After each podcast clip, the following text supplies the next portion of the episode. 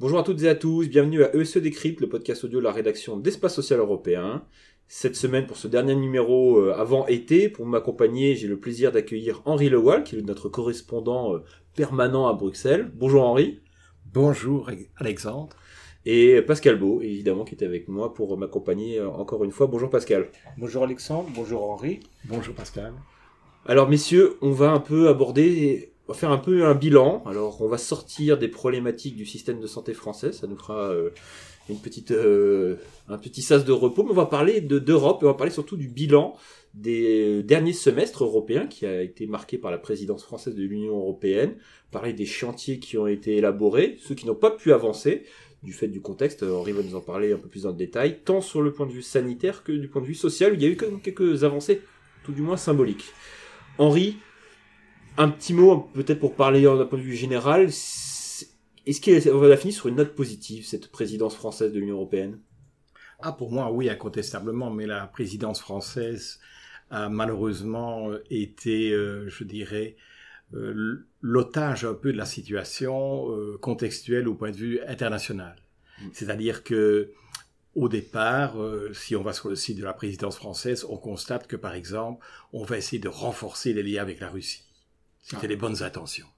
Mais il se fait que fin février, avec le déclenchement de la guerre euh, euh, russe contre contre l'Ukraine et l'invasion du territoire euh, de l'Est ukrainien, la présidence de l'Union européenne par la France a été vraiment perturbée fondamentalement. Et donc le climat international était pas du tout favorable à la réalisation de tous les objectifs qui avaient été fixés dans le cadre de la présidence française, mais Nonobstant, la présidence française, je dirais, a très bien euh, réussi euh, son examen de passage à travers, sur le plan social, le socle social, et à travers aussi euh, l'adoption du Digital Act au niveau numérique, qui était un des grands volets également de cette présidence. On va, y, revenir un peu plus le détail, Henri. c'est vrai que Pascal, il faut se rappeler, donc au début de la présidence française, on sort entre guillemets, jusqu'on peut-être euh, y replonger de la crise, de la phase de crise sanitaire. Euh, L'Europe est sanitaire est globalement tournée sur les questions de la Covid, une feuille de route plutôt ambitieuse. En plus, Emmanuel Macron, alors candidat à la présidentielle euh, française, voulait faire de ce moment un marqueur, un dernier marqueur fort de son premier quinquennat. Et Henri disait comme qu'il y a un certain nombre de choses qui ont pu avancer, mais selon vous, Pascal, est-ce qu'on aurait pu en faire plus ou tout simplement les compétences aussi européennes euh, possibles au fait que, que c'est déjà une, les premiers chantiers que Henri a érigés sont déjà une première victoire? Oui, euh, dans le principe, on peut toujours faire plus. Dans la réalité, c'est plus compliqué. Les écarts entre les États, les, les conceptions euh, différentes, voire divergentes parfois de, euh, comment dire, des missions de l'Union européenne font que la santé a toujours été une portion un peu congrue. Maintenant, la crise, euh, la crise Covid est passée par là. On a mis en place, comme chacun, il faut le rappeler quand même, le principe des achats communs de vaccins, mhm. le principe d'abord d'une intensification assez considérable. Ça, c'est un côté un peu, comment dire, c'est le côté iceberg sous la mer, quoi. Hein, c'est que les directions générales de la santé travaillent de façon de plus en plus étroite. Les autorités aussi. Euh, les hôpitaux. Euh, hautes autorités. Les hautes autorités de santé en Europe, euh, elles n'existent pas partout, elles n'ont pas la même qualité. Euh, donc il y, y, a un travail vraiment euh, encore plus prégnant que ce qui se passait par le passé. Il y a euh, le pôle européen santé, euh, mais Henri euh, développera évidemment ce qui a été ce qui a été lancé. Donc je crois que en quelques mois, quelques années, même pas le terme année d'ailleurs peut-être un peu fort, oui, c'est une avancée assez considérable. Maintenant, évidemment, on peut tous rêver de quelque chose de plus important. Moi, je crois qu'il faut être extrêmement réaliste, concret. Euh, je pense que l'Europe a fait quand même de sacrés progrès, mm-hmm. y compris au, sur un plan politique, on va dire. Voilà. Mm-hmm. Aussi au-delà des mesures techniques, Alexandre. Mm-hmm. Henri, on abordera la question sociale peut-être après en deuxième partie euh, d'émission, justement pour revenir sur les points que Pascal a, pu euh, déjà un petit peu avancer. C'est si on devait retenir une ou deux choses sur ces six mois, sur les points de vue santé, qu'est-ce qui a avancé? On parlait de, des questions de data. Il y a cela, il n'y a pas que ça, mais il y a d'autres choses qui ont pu avancer. Oui. Donc en fait, quand euh, la présidence française a débuté, tout le monde pensait au niveau du contexte que on allait s'attaquer à des problèmes comme la vaccination obligatoire. C'était à ce moment-là l'actualité. Et en fait, on s'est rendu compte que euh, on a bifurqué vers une autre euh, problématique bien plus importante qui était les problèmes de sécurité, etc., etc., et de maintien de la cohésion européenne, parce que ce qu'il faudra dire et retenir de la présidence française, c'est tout le travail de la cohésion qui a été fait pour renforcer l'unité au sein de l'Union européenne face, euh, je dirais, à la menace extérieure qui s'est manifestée. Et donc ça, c'est très important. Sur le plan sanitaire, je pense qu'on a bien sûr moins avancé que dans les précédents parce que la crise sanitaire s'est amenuisée fortement et Mhm. donc maintenant on est moins soumis à des mesures de confinement qu'on ne l'était antérieurement. Donc euh, faut rester prudent là-dessus. Hein. Il y oui, a un oui, rebond hein, de la ça peut- ça peut à peu revenir, près partout. parce que les Notamment en Europe variants, de l'Ouest, etc., hein. Mais euh,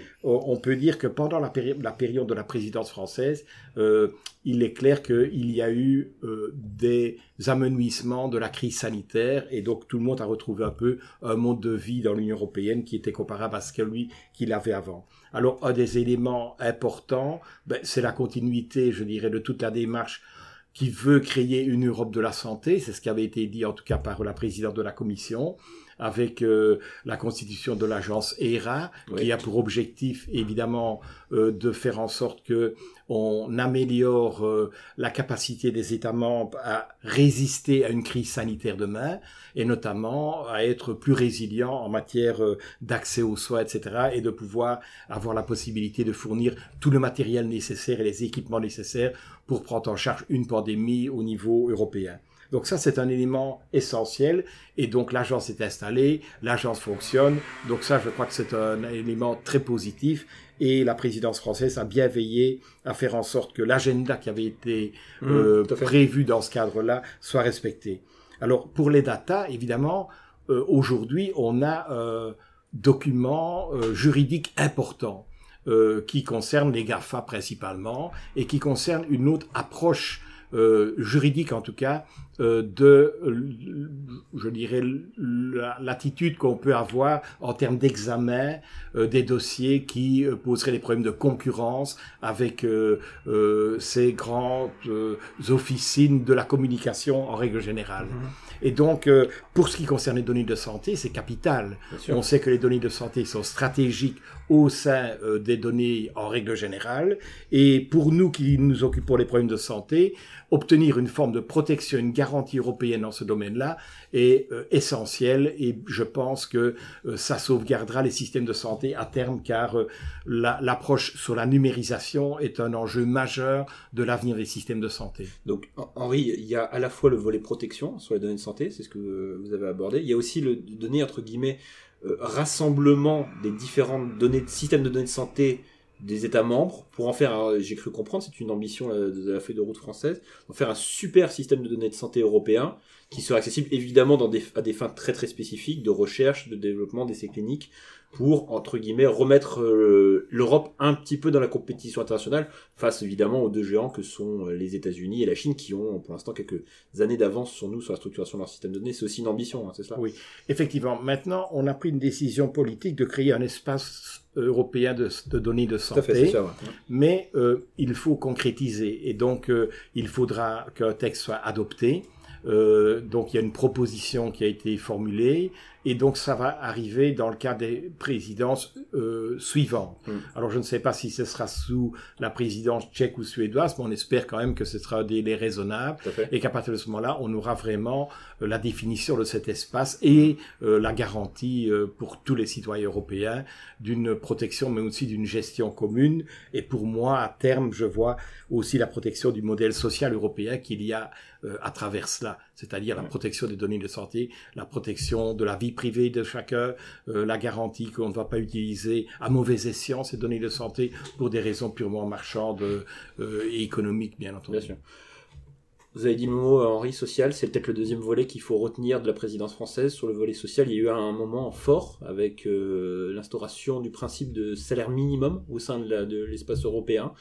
On peut en parler avec Pascal deux secondes. C'est quand même, c'est quand même un- un- entre guillemets une avancée, bah, je dirais symbolique quand même, surtout à, entre guillemets, une sorte de contre-pied à certains, euh, certains, certains discours politiques qui parfois disaient, euh, de, mettaient en avant le libéralisme outrancier européen. Est-ce que c'est c'est un, c'est, c'est un symbole ou derrière, c'est plus qu'un symbole, c'est aussi une réalité économique euh, qui va émerger der- derrière ça?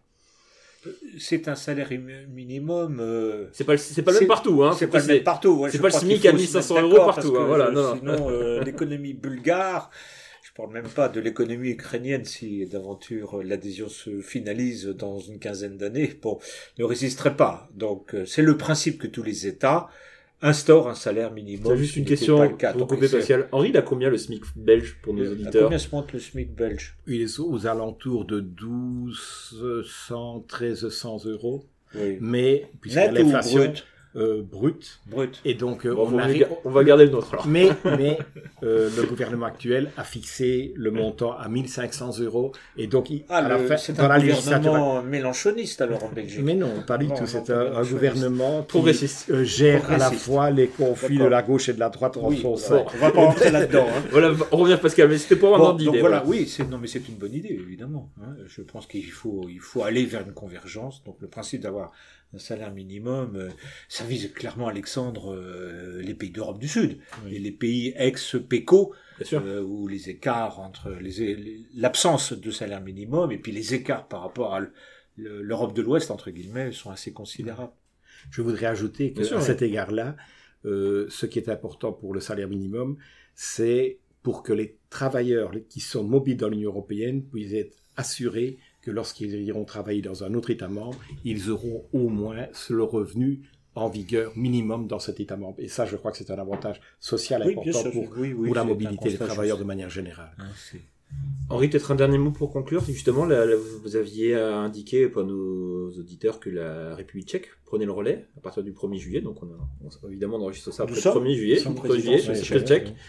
L'agenda, c'est quoi? C'est la continuité ou il y a d'autres dossiers qui remontent et ou qui émergent? Ben, je pense que c'est la continuité et je pense que, évidemment, sans vouloir euh, me prononcer euh, sans savoir ce qui va se produire, que la présidence française, comme la France est un des pays fondateurs, que elle a toujours eu une ambition européenne importante, que son président actuel a toujours fait des grandes déclarations en faveur le renforcement de l'Union européenne, euh, fera des avancées, et c'est ce qu'on a constaté pendant les six derniers mois, malgré le contexte international, que peut-être sous la présidence tchèque, nous n'aurons pas, parce que on n'a pas euh, un pays qui a les mêmes intentions politiques d'intégration aussi, euh, je dirais, développées, renforcées euh, que la France. Donc, je pense que la présidence tchèque va continuer à gérer les dossiers sans avoir pour ambition de défendre des dossiers de manière particulière.